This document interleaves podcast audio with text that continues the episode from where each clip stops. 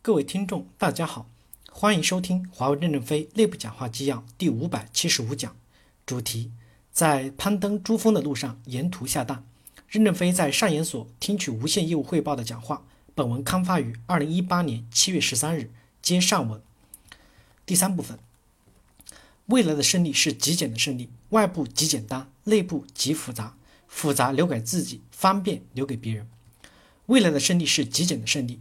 如果我们能做到极简，这世界还有谁能打赢我们？极简是对准客户的，留给自己的是极其复杂的。而现在电子技术、芯片技术、计算技术等各种新技术已经能够把复杂的问题简单化和智能化。时代华纳和 AT&T 合并之后，全球拥抱图像和视频传送，这个传送的网络一定要极低的成本，否则这个网络谁也用不起。短视频的出现会极大的丰富它的表达形式与传播的内容，会极大的撑大管道。我们不要认为只有印度才要求低成本，发达的国家也会要求网络极宽而且极便宜。因此，我们朝着这个方向努力是不会错的。在车联网模块这个问题上，我们的态度是把新产品的价格降到极低，支持合作厂家加载我们的芯片。将来，我们也以综合模块，在不破坏竞争对手的市场规则的方式进入这个市场。车子有多大重量，车联网模块就有多大的量。成本降到一定的程度，我们就建立了一堵新墙。我们强调用极低的成本迎接未来的信息社会，一定要构建非常低的成本，遵循降低每 bit 的成本的摩尔定律，推动我们把质量提到极高，成本降到一定的程度，就没有人能够跟我们竞争了。需要强调，不要为了降低成本，牺牲网络的安全和用户的隐私保护。要把网络安全和用户的隐私保护提高到最高的纲领上来，要把网络安全和隐私保护当成核心竞争力来做，不要当成负担。因为未来的信息社会越来越发达，网络的安全和用户的隐私保护越来越重要。未来我们要做到极简的网络、极简的商业模式、极简的组织结构、极简的流程，什么都极简，就是收入极多。第四部分，在追求理想主义的路上，不断的孵化现实主义的产品与解决方案。攀登珠峰的征途中，沿途下蛋。我们说无人驾驶其实是一个珠穆朗玛峰，是一个领袖型的产业。我认为无人驾驶是基础研究，支持科学家为理想而奋斗。暂时不要去做商用的产品，先让科学家一心一意的研究科学，不要顾及商业的利益。沿途下蛋，将来即使是我们不能在马路上无人驾驶，可以在生产线上使用，管理流程中使用，低速条件中的工作中使用。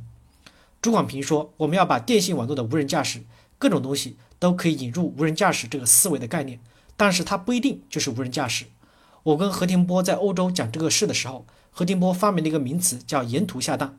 无人驾驶就是爬珠峰，爬山的过程中，有人可以半路去放羊，有人可以半路去挖矿，有人可以半路去滑雪，把孵化的技术应用到各个领域中，这就是沿途下蛋。我们现在的很多的公司把无人驾驶作为产品的目标。如果他失败的时候，我们就要网罗他们的人才，就让他们来我们这里母鸡下蛋。失败的人都是理想太大，平台太小。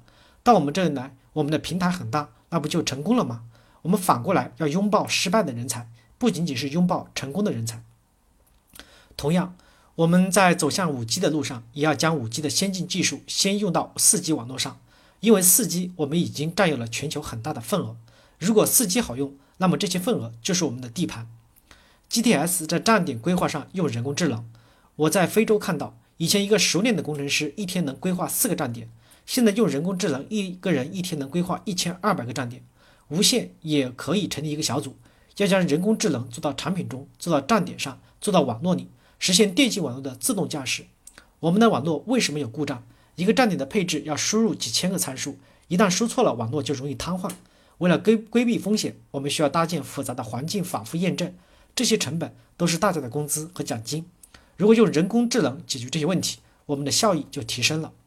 热是未来无线技术中的尖端技术，零流量、零功耗是一个亲眼的目标，永远不可能达到，但是会一路下蛋。摩尔定律到头以后，没有新的材料替代的时候，芯片要叠加，叠加起来中间这个部分的温度太高，要散出去，降低体温，热散不出去，体积就做不小。我们要承认现实主义。不能总是理想主义，不能为了理想等啊等。我们要在攀登珠峰的征途中沿途下蛋。第五部分，向一切先进的学习，不断提升自己，以后我们的对手就是自己。